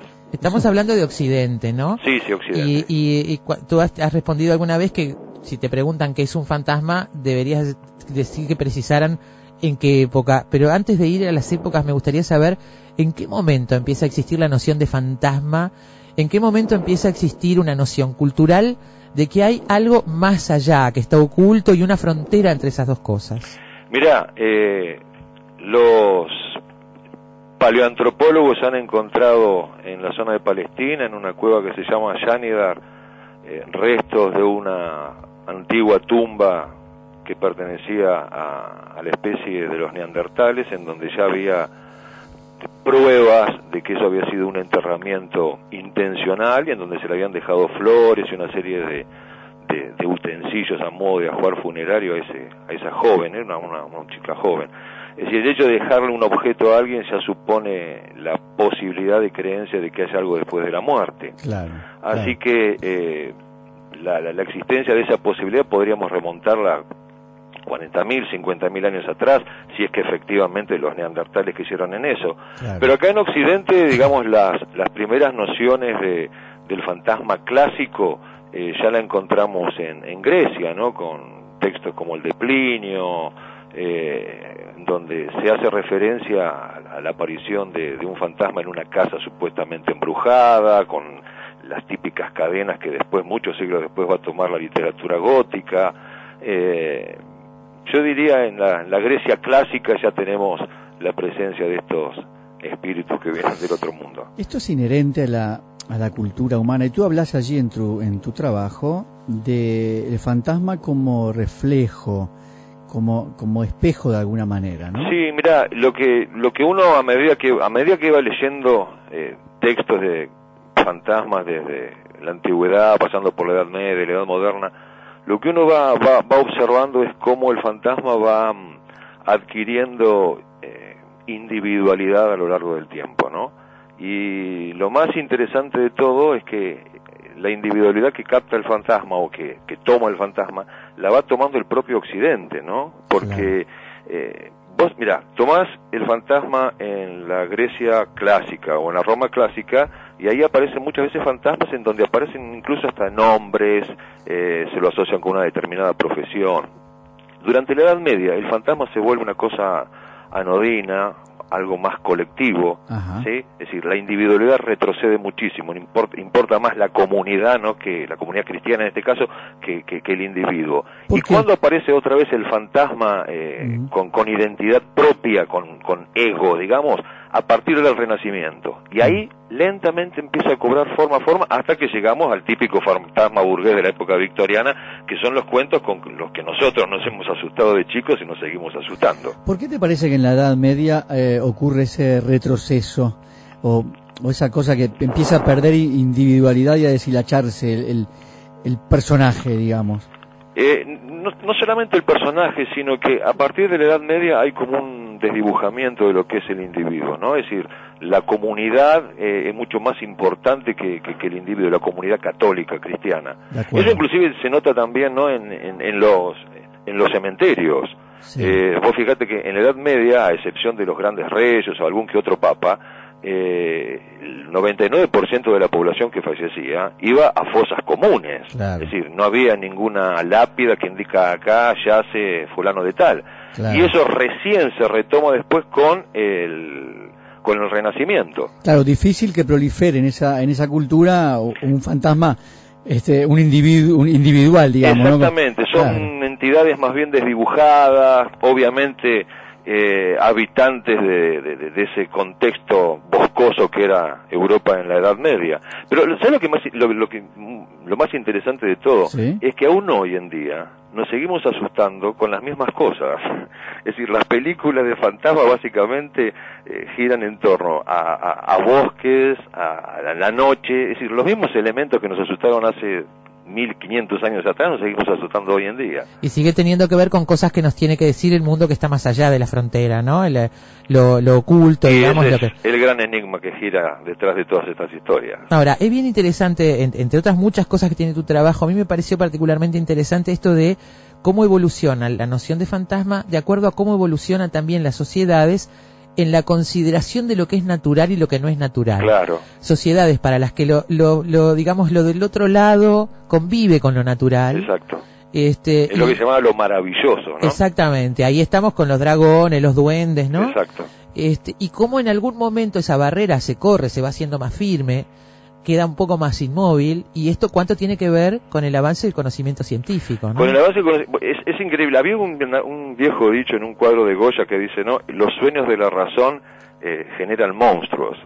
Pero si vos te lo pones a pensar eh, es casi al revés no es decir los monstruos los fantasmas el miedo a todos esos seres sobrenaturales eh, surgen el miedo me refiero, en el momento en que la razón empieza a entronizarse, no antes.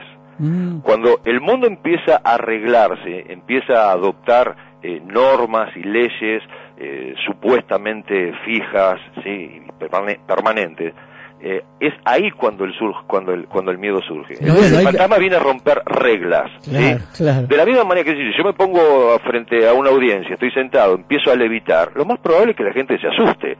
¿Sí? Y se asuste porque estoy rompiendo una ley natural. El fantasma es el que rompe la ley de todas las leyes, es decir, si no conozco, si no conozco la ley, quizás no me asuste tanto. Exactamente. Me asusta lo que va en contra de lo, lo que sé intuitivamente, pero no de lo racional. Pero lo más claro. ¿sabes que es otra cosa interesante? Es que esta forma de pensar no te tenés que ir a la Edad Media para encontrarla.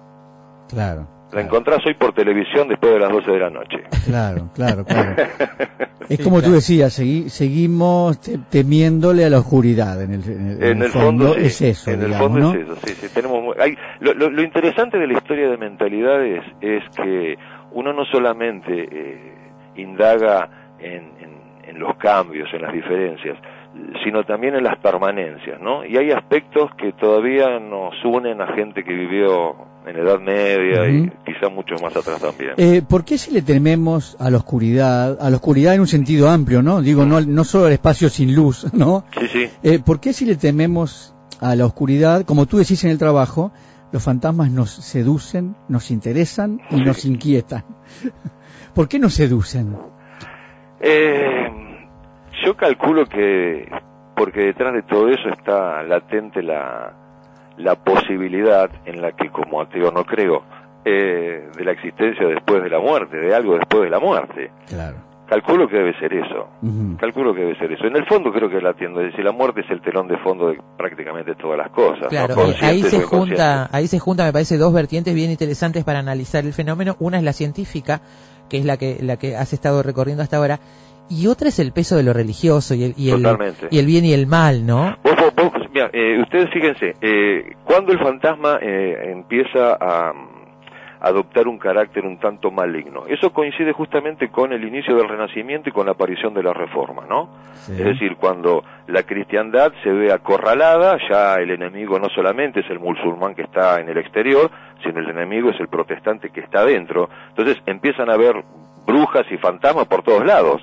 Y el fantasma, junto con la brujería, antes era una hechicería benigna, empiezan a, a adoptar las características del- de la demonología. Eh, Hay un viejo libro que yo no me acuerdo, sí, lo cité, que es el libro de El Maleus Maleficarum, Sí. que era ¿no? el, el manual para los cazadores de brujas en Sí. la época de la Inquisición. Sí. Eh, y ahí hay un capítulo sobre fantasmas en donde claramente el fantasma toma el- el aspecto demoníaco que tiene en muchas películas que he visto últimamente sobre el tema.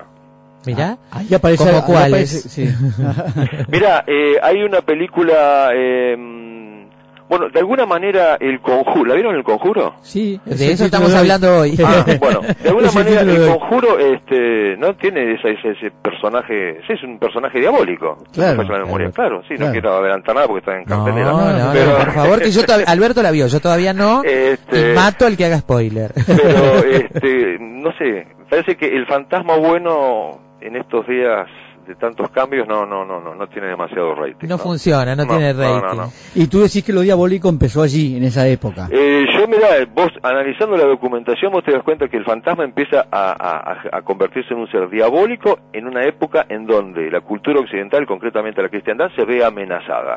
Y de ahí en adelante, Y los manuales que se escriben sobre esto vienen de la teología. Eh, sí, son todos teólogos. Los, Claro. los libros de demonología son todos teólogos. Sí, sí. ¿Cómo era el fantasma victoriano al que le dedicas un capítulo entero?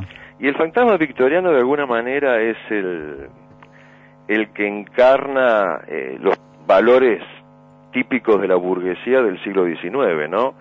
Es el fantasma que viene, entre otras cosas, a, a romper algo que en el mundo burgués era muy importante, el tema del secreto. El fantasma viene a romper el secreto familiar, las cosas que no se dicen, que no se cuentan, el fantasma de alguna manera las revela Claro. viene viene a, a- a denunciar este, determinadas carencias morales o promesas no cumplidas.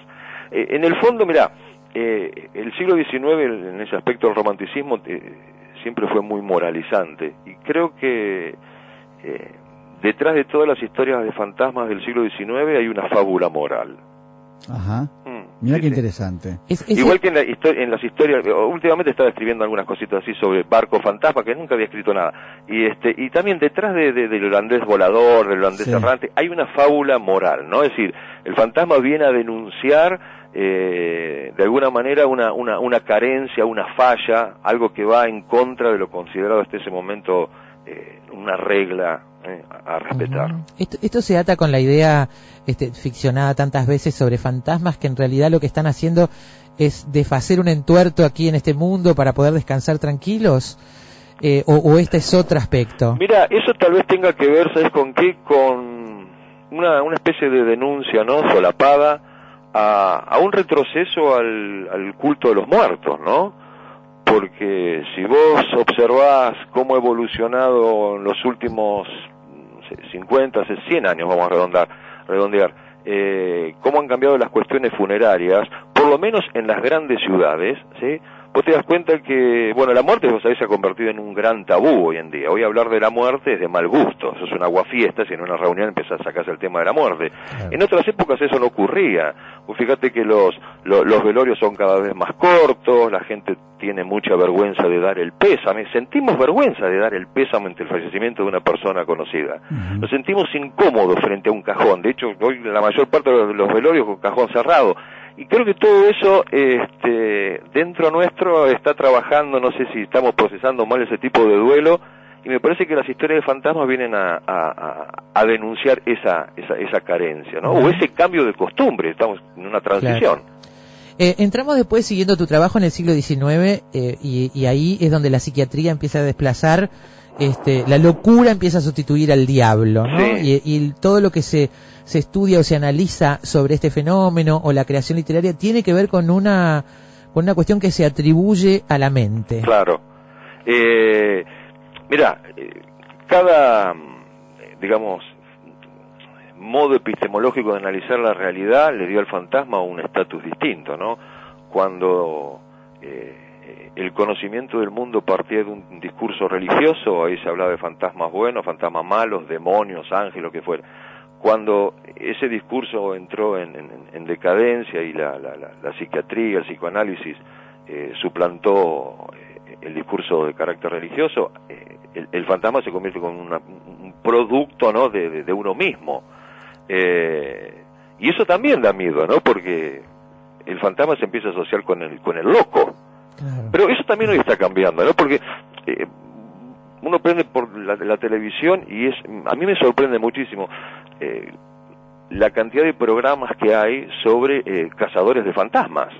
Muchos. Muchísimos. Muchos. Y hay, hay programas donde famosos cuentan sus No, sí, y yo experiencias te- con fantasmas. y en, en el mes de abril de este año, eh, un grupo conocido acá de Argentina, de Casa Fantasma, me invitó a participar, no, una noche entera haciendo una una expedición nocturna cazando fantasmas en un hotel, en el hotel Bauen de acá de Mar del Plata, de Mar del Plata, perdón, de, de Un acá de Buenos Aires. desafío al escepticismo y al conocimiento científico. Exacto. Por favor, por favor, contanos esa experiencia. Este, mirá, eh, escribí un, un artículo después sobre el tema, porque aunque te parezca mentira, obviamente eh, jugamos, por lo menos yo, a, a hacer cazafantasmas con toda una paratología que yo desconocía, que estos muchachos, con muy buena voluntad, tienen.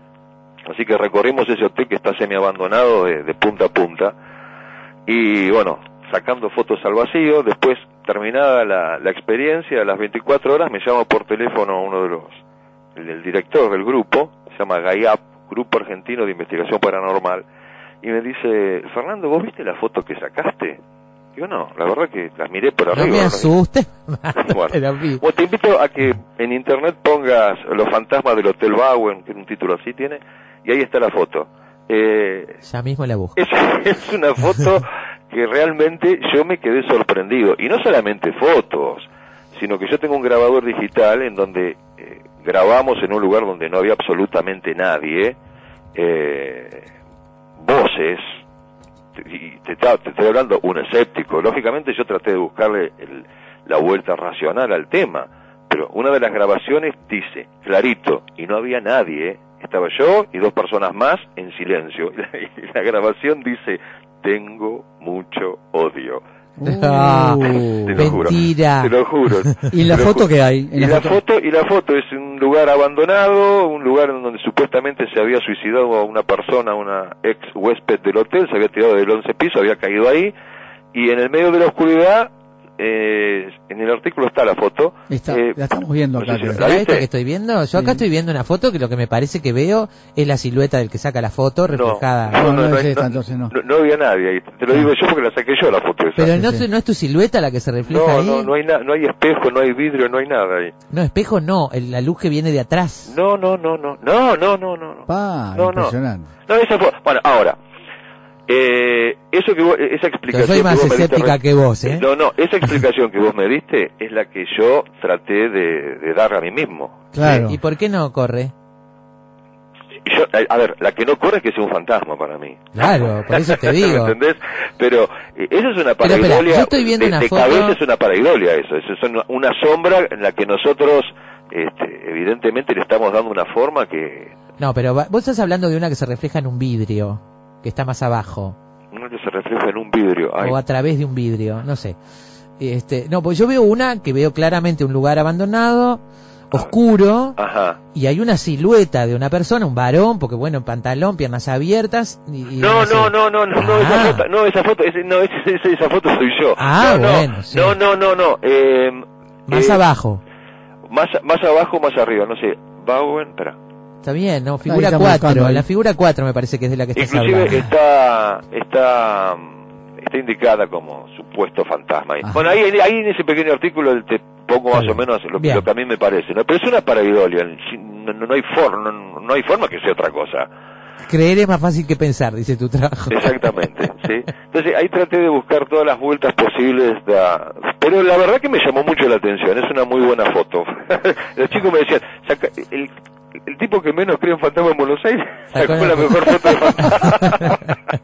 Y bueno, te estaban esperando para burlarse, ¿Te son cuenta? bastante burlones, ¿no? Claro, eso es un poltergeist, Seguro. seguramente. Entonces, eh, definir qué es un fantasma, como tú decís y como decís en el trabajo, eh, eh, tiene una estricta, depende estrictamente del momento depende histórico. de la época, depende Ahí de la está. época, depende de la época. Es una, yo te digo, es una, es una construcción, una construcción histórica, ¿sí? Es una construcción histórica. En realidad todo es una construcción, pero en este caso concreto los fantasmas lo son, sin duda. Y ahora, después de todo lo que avanzó el conocimiento científico, de que, la, de que los fantasmas han sido asociados con lo demoníaco primero, con la locura, después con todo eso, ahora que entramos en el siglo XXI y que la física cuántica empieza a ser una cosa mencionada por mucha gente, Sí. que, se- que sabemos que no solo existe lo que vemos, sino que hay otras dimensiones que, co- que coexisten en el mismo espacio físico, parece que vuelve a haber lugar Eh, para una- que aparezca lo vuelta, sobrenatural. Hay una vuelta. Yo creo que Humberto Eco no se equivocaba cuando decía que estamos entrando en una nueva edad media. Epa. epa, epa. Me parece que no, no estaba, no estaba tan errado. Yo te lo escribí en los 70, así que... Eh, Fernando, ¿por qué, eh, ¿por qué si cada cultura ha tenido su- sus propios fantasmas, sus fantasmas de alguna forma locales, ¿por qué lo que predomina es la versión europea? Posiblemente esa, esa renacentista que vos decís. Sí. Eh, mirá, ¿Por qué es la dominante o se ha llevado todo por delante? Vos sabés que la- últimamente, yo por las películas y las novelas que he leído sobre el tema, hay como una hay, hay una contaminación muy importante en los últimos años, ¿no? Del, falta, del, del fantasma japonés concretamente, ¿no? Ah, sí, claro. ¿Sí? Es decir, el fantasma japonés tiene una interacción con el mundo mucho más material que el fantasma tradicional de Occidente. Sí, sí. ¿no? El fantasma de Occidente más que nada asusta, comunica, avisa, pero el fantasma en la tradición occidental no mataba. No. El tradición, el, el- el oriental sí mata, ¿sí? Claro. Eh, así que hay una, hay una, una vuelta de tuerca ahí, hay una gran, digamos, fusión de- de- de- del fantasma del, del folclore japonés con el, con el occidental. Y en cuanto a, a, a los fantasmas, por ejemplo, acá americanos, que no sé si sería correcto llamarlos fantasmas, ¿no? Pero recorriendo América, Perú, Bolivia, Ecuador, eh, te encontrás con, con historias de fantasmas que difícilmente encontrás la raíz autóctona de la historia, porque ya después de 500 años hay una, una presencia ¿no? de- del folclore occidental en todas esas historias. Yo, mira, Pero se puede rastrear, por ejemplo, lo precolombino en esas historias, la, la cosmovisión precolombina o no? Mira, eh, hay una hay una, una mezcla muy grande. Yo hice un trabajo una vez en, en, en, en Bolivia sobre la la presencia de un ser que es un fantasma que se llama, le dicen el tío, ¿no? Es una especie de, de- de duende fantasma que habita en las minas, a los cuales los mineros le, le rinden culto. Y vos, yo he hablado con mineros que me dicen, no, sí, yo con el tío hablo, lo veo cuando me pongo a coquear mientras descanso en la oquedad, en medio de la montaña, en plena oscuridad, hablo, comparto coca con él, la chicha. Ellos te hablan de, de- de- de- de- del tío, de este espíritu protector y dueño de todas las minas, como si yo te estuviera hablando de, no sé, de mi hijo. Claro, increíble. Este, entonces estamos partiendo de dos universos culturales totalmente distintos, ¿no? Es decir, ahí la frontera de lo real y, y- y lo irreal eh, es diferente. Mi frontera pasa por un lado y la frontera de este tipo pasa por el otro. Claro. Pero con esto yo no quiero decir que mi frontera o la occidental es superior a la otra. Es diferente, simplemente eso. Y eso es lo que a mí siempre me encantó y siempre me interesó, ¿no? Ver Claro. esa, esa, esa, esa diferencia. Eh, mencionaste Latinoamérica y en Latinoamérica, ¿por qué, eh, por ejemplo, en casi toda Latinoamérica está existe la llorona? Mira, la Llorona, uf, me habrá asustado de chico con la Llorona. Claro. Así que todo, todo parece indicar que la Llorona es una es una vieja leyenda que se origina en México después de la conquista, ¿no? Ah, Eh, la mujer la mujer que, que, que mata a los hijos y después se arrepiente. Después de la conquista, inmediatamente después de la llegada de los españoles, eh, hubo muchas madres que frente al desastre de la invasión mataron a sus hijos para que no sufrieran. Entonces, todo parece indicar que esa leyenda de origen mexicano después fue eh, adaptándose y tomando no este, sus matices propios en, en distintas partes de, de- de- de todo el continente americano. Claro, claro. Por eso es que está, está en casi toda Latinoamérica. En, en los últimos capítulos eh, hay uno dedicado hacia una nueva interpretación. ¿Hacia dónde vamos con este tema? Eh, en ese capítulo, si mal no recuerdo, hacia la nueva interpretación era justamente la interpretación que le empezaba a dar la parapsicología, ¿no? A la, De acuerdo, sí, al sí. fenómeno de los fantasmas, ¿no? Sí. Que lo dejaba ya de ser una cuestión demoníaca o una cuestión de locura para la posibilidad de llegar a, al otro mundo a través de la ciencia. Yo te pregunto hacia dónde vamos porque estamos en un momento eh, de, de los más tecnológicos de la humanidad posiblemente, en- en- sobre todo en cuanto a la rapidez con que va avanzando la tecnología y con la que todos estamos disponiendo de cámaras, de fotografías, de videos. De... ¿No terminará por desterrar finalmente la tecnología a los fantasmas? Porque Yo creo, vos sabés que ¿Por qué no, por qué no estamos creo- fotografiando fantasmas por que yo creo todo lo contrario. A ver, por eso te pregunto. Yo creo que toda esta tecnología lo que está haciendo es exacerbar la creencia en todo este tipo de cosas. Eh, ahora cualquiera se puede, yo, se puede convertir en un cazafantasma con una, con una camarita y publicarla y mandarla a, a la- a la- a la web y en dos minutos tenés tres millones de tipos que eh, ven en mi foto evidentemente un fantasma. Mira, yo te cuento, te cuento una Acá me están pidiendo que la cuelgue, ya colgué el enlace. ¿eh? Ah. Hay gente que está pidiendo que cuelgue el enlace, Ah, que bueno. vengan, quieren ver esa foto. Este, eh, hace unos años atrás fui a un lugar que, según me enteré, está considerado uno de los lugares más embrujados de, de América, que ¿Cuál es el Gran Hotel Viena. Y yo también hice un trabajo de investigación muy grande sobre el Viena, es un hotel que yo quiero muchísimo. ¿Dónde es? El Miramar, Córdoba, provincia de Córdoba. Pero, che, pasé por ahí hace poquito, no haberme Uh, enterado. No, es un, Hace un mes. Es un hotel en donde ahí se mezclan nazis y fantasmas de una forma increíble. Ah, sí. Bueno, entonces fuimos con, con mi hijo, eh, una gente amiga de ahí de- del lugar, este, la guía que la conozco mucho. Entonces eh, dejamos un grabador en el medio de ese hotel abandonado durante toda la noche. Mi hijo, para hacerme una broma, antes de salir, se, agre- se acercó al micrófono y, y dijo un susurro. Bueno, al otro día, cuando empiezo a pasar el- la, la grabación, aparece el susurro este. ¿Quién fue? Bueno, pasó el día, a los días viene mi hijo y me dice, nada, papá, fui yo, era una broma. Bueno, después no le podía hacer creer yo a la gente de Miramar Que era tu hijo. que era mi hijo. Me dice, no, no, no, no, me estás mintiendo. Pero escúchame, ¿te das cuenta que vos sos irracional? Estás creyendo que es un fantasma y que no es una broma que mi hijo me dijo que la hizo él. Entonces, eh, no sé hasta qué punto... Mira, yo estoy convencido que hoy vivimos en una época en que tenemos la computadora, el internet, el satélite, el wifi, los celulares, pero en el cajoncito del mismo escritorio, el muñequito vudú con las espinas clavado ahí adentro. Es probable. Interesante. Está bien, está bien. Posiblemente que para balancear tanta tecnología del otro lado Eh, es muy pro- tal vez sea eso. Sí, sí.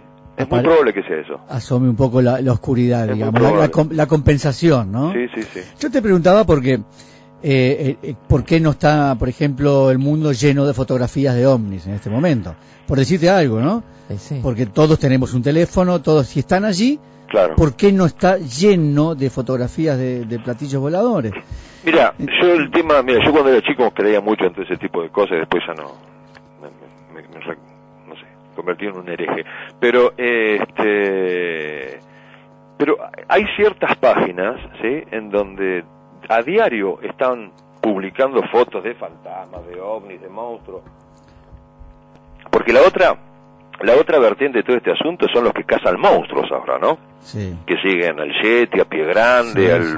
Hombre de la Nieve, al Chupacabra. Hasta Discovery se está dedicando a eso. Pero. ¿te das cuenta? No, ah, estamos en un, entrando en un periodo, estamos en una transición donde la modernidad, ¿no? En el sentido que, que- que le dábamos al término hasta hace relativamente poco tiempo, eh, no sé si está cambiando, está retrocediendo. Signos de la posmodernidad, uno de los tantos signos de la posmodernidad será todo esto. Y desde el punto de vista histórico, vos que sos profesor de historia, ¿en qué parte de la historia estamos? ¿En qué parte de la historia ¿En estamos? qué momento histórico? ¿En qué momento se viene? ¿En qué momento? Qué- qué- no qué- sé, ¿qué se viene? No sé, ni idea, pero que estamos en una transición hacia algo que no sabemos qué es. Es decir, que, que, este, est- que estos días que nosotros vivimos acá van a quedar como, como, Eso, eso. como, la, como el renacimiento, como la ilustración, como un momento de cambios muy profundos. No hay duda. Lo que no creo que sea un cambio en el sentido, eh, digamos, eh, del- iluminista, ¿no? En el sentido de decir, eh, No vamos la, para la- mejor, la sino idea para de peor. progreso me parece que, que- que- que no, no nece- no necesariamente vamos hacia algo mejor, Claro, no, ¿sí? claro, está bien. No necesariamente vamos hacia algo mejor. Está claro. está claro. O sí, ¿quién lo sabe? No sé. Uno es un humilde historiador de provincia y no un adivino. Fernando, eh, ha sido un gustazo charlar contigo esta tarde sobre este trabajo tuyo, sobre este ensayo que hiciste, realmente interesante está. Te agradezco mucho. Eh, te mandamos un abrazo desde Montevideo, gracias por disponerte a charlar con nosotros. No, por favor, ha sido un placer. Muchas gracias. Muchas gracias, y buenas tardes. Amigo Fernando Jorge Soto Roland, profesor en historia, escritor, autor del ensayo Aproximación al devenir histórico de los fantasmas en el imaginario de la cultura occidental.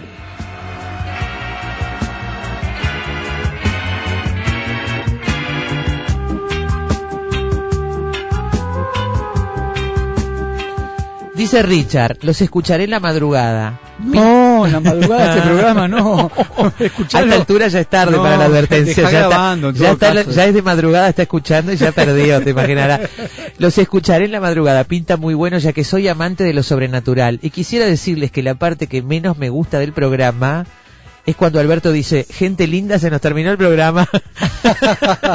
dice, abrazo y que el sol ilumine sus rostros y el viento esté a sus respaldadas. En, en- en algún momento hay que terminarlo. ¿eh? Eh, claro. En realidad digo gente querida casi siempre. A veces digo gente linda. ¿no? Bueno. Porque los queremos muchísimo, esa es la Bien. verdad. ¿eh? Gabriela Maturro dice, ¿pueden subir el link donde ver las fotos? Muchas gracias. Eh, sí, ya estamos, ya lo subimos ahí, debajo de lo que pedía Gabriela. Fernando Nicolás Iglesias dice, me interesa. Y tengo por acá un comentario de Ana, que quería contarles a, to- a Ana y a los demás que nosotros hicimos un programa sobre este tema. Dice, hablando de coleccionistas y muñecas, recordé este cuento de Felisberto Hernández, Las Hortensias. Ahí va un link interesante para compartir. ¿Te acordás que hicimos un Sí, programa? Más de uno, Claro. más de uno sobre Felisberto y sus muñecas inflables. Sí.